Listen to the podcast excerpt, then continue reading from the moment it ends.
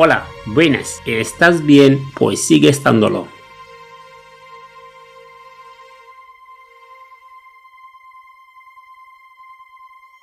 A mediados del siglo XX existió en México un peculiar personaje que era considerado un asesino serial. Asesinó a cuatro mujeres, tres de ellas trabajadoras sexuales. Los periódicos mexicanos le pusieron toda clase de sobrenombres. El barba azul mexicano, el vampiro de Mar del Norte, el monstruo, la bestia humana. Es uno de los asesinos en serie más mediáticos de la historia de México. Hoy hablamos de la historia de un asesino de mujeres, indultado por el presidente de la República y ovacionado en la Cámara de Diputados de México, quien se convirtió en toda una celebridad, amada por muchos a pesar de sus atroces crímenes. Prepárense para escuchar la historia del apodado por la prensa como el estrangulador de Tacuba.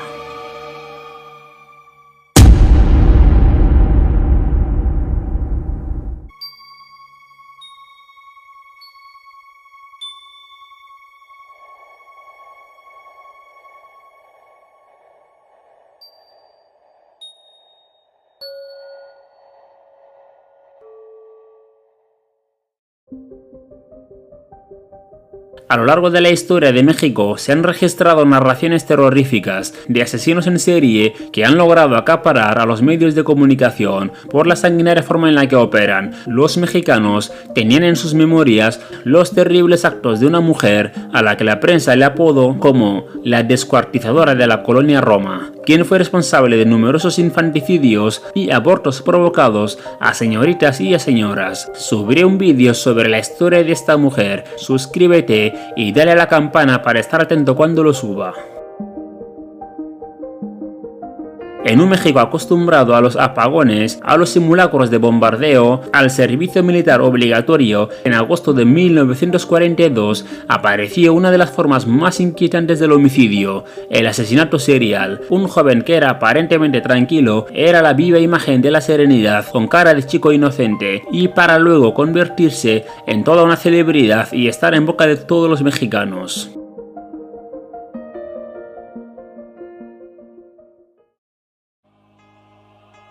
El día 2 de septiembre de 1942, Miguel Arias Córdoba, un reconocido abogado penalista, había llamado a la jefatura de policía para denunciar la desaparición de su hija, una joven estudiante de la Facultad de Química llamada Graciela Arias Ábalos. La descripción de la joven era chica joven de tez blanca, pelo negro, de frente pequeña, nariz roma, la boca mediana, de 1.6 metros de estatura y de complexión robusta. Dado que el abogado era ampliamente reconocido, el comisario puso rápidamente el caso en manos de sus dos mejores investigadores, José Acosta Suárez y Ana María Dorantes, los investigadores acudieron a la Facultad de Química, donde estudiaba Graciela. Los investigadores les consultaron a los profesores acerca de la joven, a lo que estos respondieron que salió después de una de sus clases en compañía de un compañero de clase llamado Gregorio Cárdenas Hernández.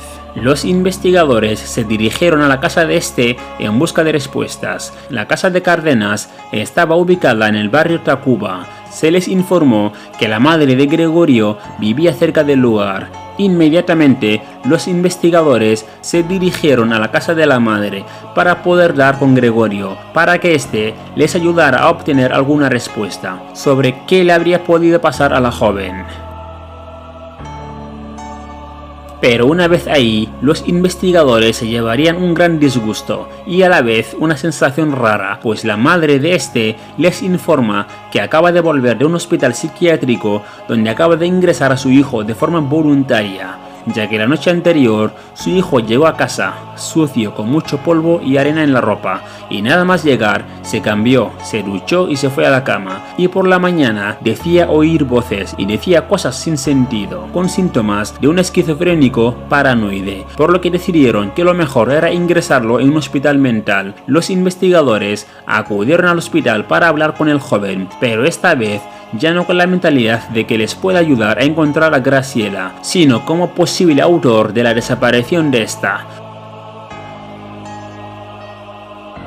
Una vez ahí, los investigadores le interrogan, pero el joven Gregorio decía cosas sin sentido e inmediatamente ambos investigadores supieron que no podrían hablar con el joven. Pero también les pareció rara la actitud de Gregorio, porque les parecía muy sobreactuada, pero decidieron volver a la jefatura de policía, Horas más tarde, un doctor que trabaja en el hospital mental acude a la jefatura de policía, les dice que Gregorio Cárdenas le ha confesado que realmente no está loco, solamente está actuando porque sabe que el padre de la joven Graciela le está buscando, acusándole del asesinato de su hija, motivo por el cual decidió ingresar al hospital voluntariamente para esconderse. Al decir esto el doctor, ambos investigadores se hicieron la misma pregunta. ¿Cómo sabe Gregorio que Graciela está muerta?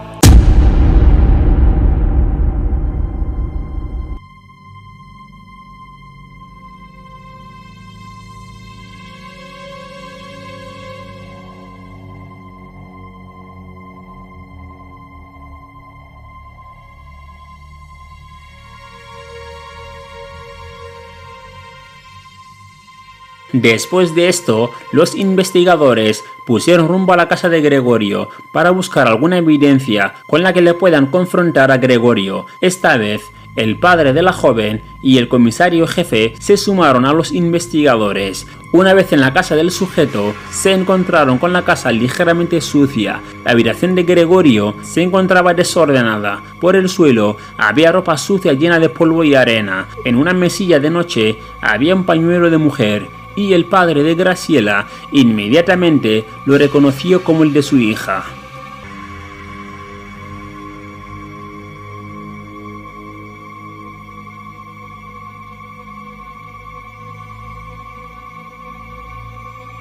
Los investigadores revisaron la casa de arriba a abajo y no se encontró nada fuera de lo normal, aparte de la ropa sucia. José Acosta Suárez, uno de los investigadores, decidió salir al jardín a ver si logra ver algo fuera de lo normal, una decisión que le fue de gran beneficio a la investigación.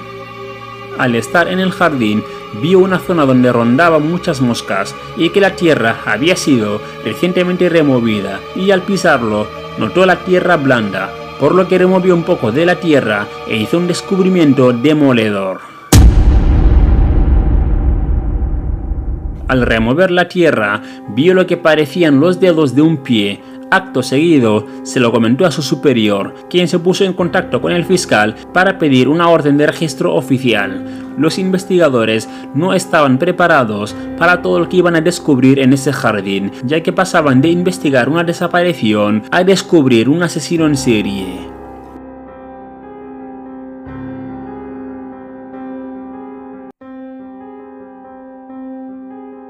Una vez firmada la orden de registro, el equipo forense empezó con su labor. Excavaron un poco más y se encontraron con otros dos cadáveres, el de dos chicas jóvenes en periodo de putrefacción. Con toda esta información y descubrimientos, los investigadores se fueron a hablar con Gregorio para confrontarle. Le preguntaron si sabía el paradero de Graciela, y este lo negó todo hasta que los investigadores le hicieron saber los cuerpos descubiertos en su jardín. Acto seguido, Gregorio les hace una confesión a los investigadores que agranda más el número de sus víctimas. Les confiesa que realmente no hay tres cuerpos enterrados en su jardín, sino que hay cuatro cuerpos.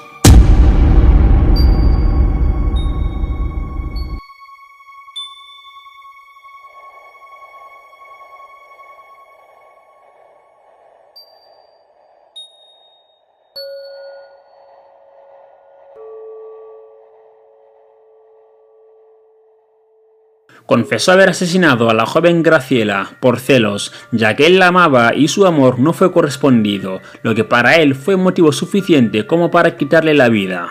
Los titulares de los periódicos eran para este asesino en serie. La prensa le empezó a llamar el estrangulador de Tacuba, el carnicero de Tacuba. Todo el mundo estaba sorprendido e impactado de cómo un joven brillante en los estudios, amable de personalidad tranquila, pudo cometer semejantes actos.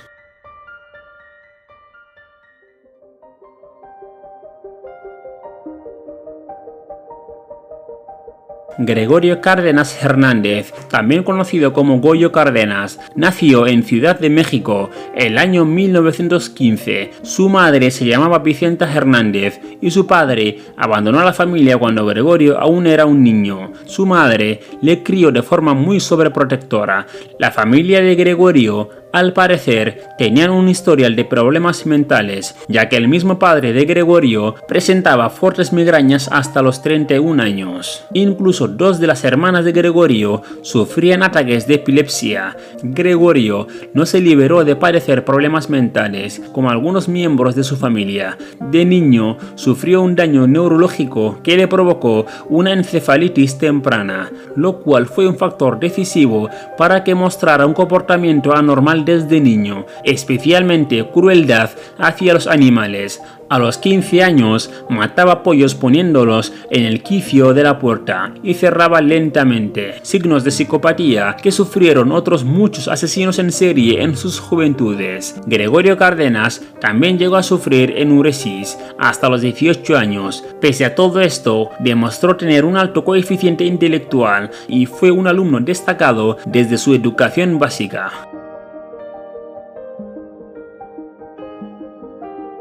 De niño, sus compañeros le describían como un chico tímido, con una relación enfermiza con su madre. Algunos antiguos compañeros de clase dijeron que quemaba el pelo de sus compañeras y a veces ofrecía dulces con excremento. A los 27 años estudió química y al destacar por encima de los demás obtuvo una beca de petroleos mexicanos para continuar con su formación académica. Tiempo después se independizó de su madre cuando conoció a Sabina Lara González, con la cual después de un corto noviazgo se casó con ella, pero el matrimonio no duró mucho tiempo, porque la relación sumisa que mantenía con su madre se la llevó consigo mismo a su matrimonio, algo que su esposa no le gustaba, y Gregorio quiso divorciarse de ella acusándola de engaño.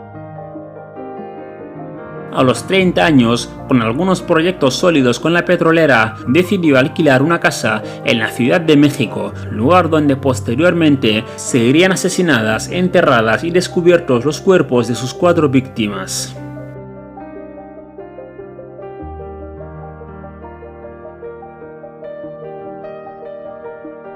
Era el 15 de agosto de 1942, en el barrio de Tacuba, de la Ciudad de México, Gregorio Cárdenas, un joven estudiante de química con gafas, flacucho, un tanto esmirriado, recogió con su coche a María de los Ángeles González, una joven de 16 años que se dedicaba a la prostitución, quien en su profesión usaba el nombre de Berta. La llevó a su casa en la colonia Mar del Norte, una vez ahí, realizaron la contraprestación. Al finalizar, estaba contemplando una librería que tenía Cárdenas en su habitación. En ese momento, Gregorio la sorprendió por detrás, agarrándola de la cabeza, para después de un forcejeo, estrangularla con un cordón de zapatos, quitándole la vida. Después, la envolvió en un impermeable, excavó un hoyo de un metro de profundidad en su jardín, para después enterrar el cuerpo.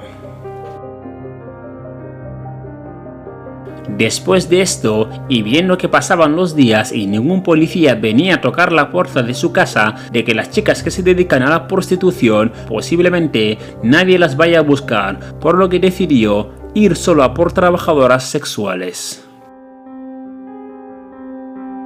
Su segunda víctima fue otra joven de 14 años, a quien se le identificó como Raquel González León, quien al igual que Berta también se dedicaba a la prostitución. El joven Cárdenas la recogió con su coche y la llevó a su casa. Una vez ahí, repitió el mismo modus operandi que empleó con Berta. Realizaron la contraprestación y Raquel, sin esperarlo, Cárdenas la atacó por la espalda, estrangulándola con un cordón de zapatillas, para después excavar un hoyo en su jardín y enterrarla ahí.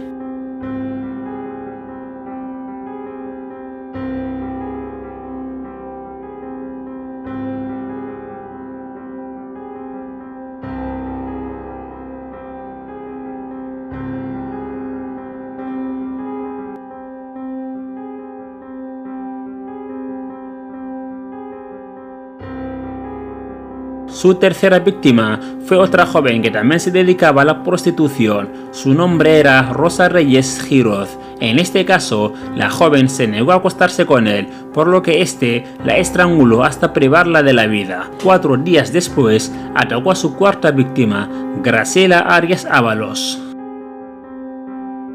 le comentó a la policía que el día de la desaparición y muerte de Graciela, él se fue a buscarla en la facultad para llevarla a casa, pero de camino le declaró su amor, a lo que ella lo rechazó. Intentó besarla a la fuerza y ella le abofetó. Furioso, la empezó a golpear, para después estrangularla con un cordón.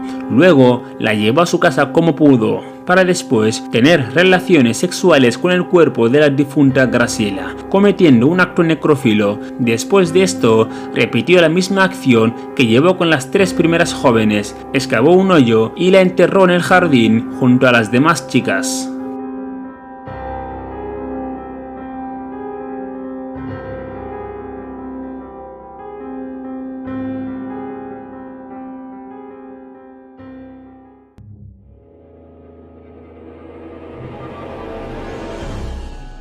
Una vez detenido, mientras la policía le interroga, Cárdenas en ocasiones mostraba signos de locura y en otras ocasiones una clara lucidez, aunque los investigadores pensaban que estaba fingiendo, mientras la defensa de este decía que Gregorio era inimputable por problemas mentales, los inspectores hallaron en la casa de Gregorio un diario donde escribía que se arrepentía de quitarle la vida a Graciela. Y no solo eso, en el diario también había descripciones de los homicidios y cómo cometía actos de necrofilia con los cuerpos de las otras jóvenes a las que privó de la vida.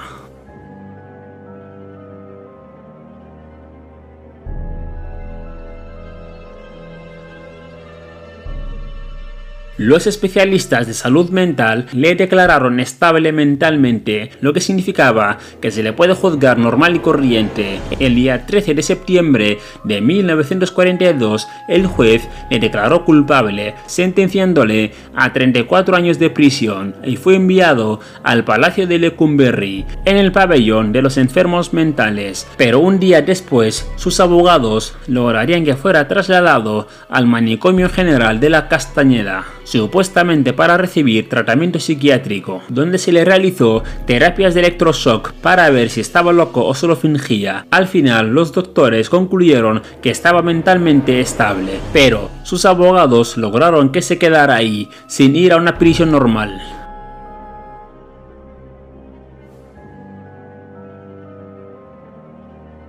Después de estar meses en el manicomio, Cárdenas vivía con muchos lujos de los que no disponía ningún otro interno. Se ganó la confianza del director del centro, acudía con regularidad a las clases de psiquiatría que éste impartía, tenía acceso a la biblioteca, recibía visitas familiares y tenía encuentros amorosos con las empleadas del manicomio. Incluso algunos días le dejaban salir para ir al cine con algunas amigas. Dos años después, escaparía del manicomio para huir a Oaxaca. Estando ahí, Cárdenas ejercía de maestro rural, pero no duró mucho tiempo su vida de prófugo, ya que sería encontrado y arrestado nuevamente para ser encarcelado por segunda vez en el Palacio de Lecumberri, pero esta vez no en el pabellón de enfermos mentales, sino que estaría en una prisión normal y corriente.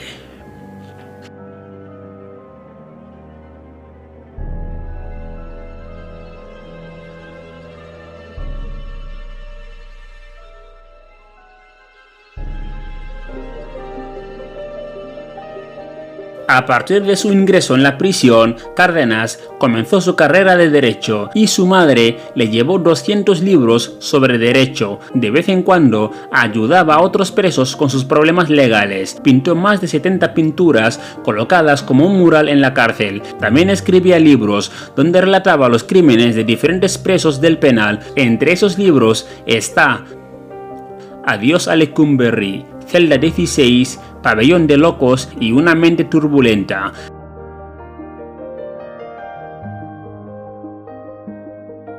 Recibía muchas cartas de diferentes mujeres, algunas le visitaban para entregarle comida y mantenía relaciones sexuales con algunas de ellas. Una de estas mujeres era una amiga de su madre, con la que terminaría casándose y tendría cuatro hijos con ella.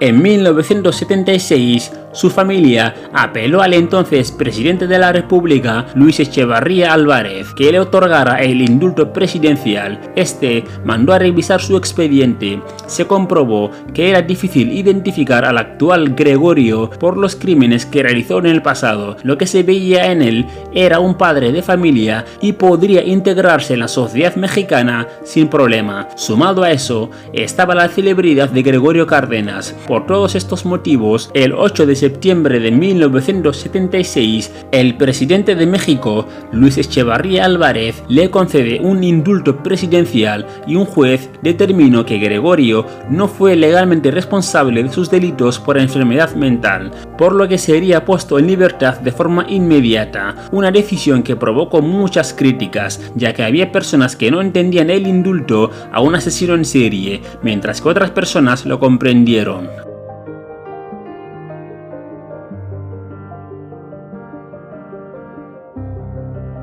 Tiempo después, sería invitado a la Cámara de Diputados, donde sería presentado como un ejemplo de un criminal rehabilitado y poder incorporarse a la sociedad. Estando en la Cámara de Diputados, dio un breve discurso. Al finalizar, fue homenajeado y ovacionado Para el presidente de México en aquel momento, Gregorio fue un gran ejemplo para la sociedad mexicana, hasta incluso tenían planes de dedicarle una estatua de bronce en su honor. Cárdenas consiguió vender algunas de las obras que pintó estando en la cárcel y vendió sus libros.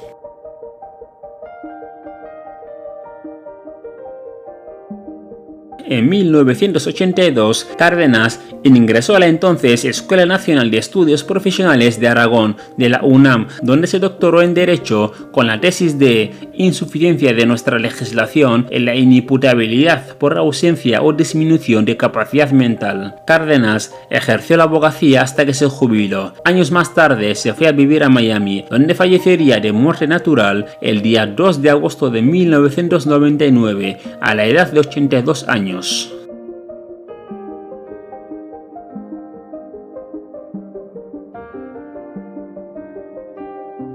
Hasta aquí llega el vídeo de hoy sobre la historia de Gregorio Cárdenas, el estrangulador de Tacuba. Si te gustó el vídeo, dale like, suscríbete al canal y nos vemos en el próximo vídeo. Hasta luego.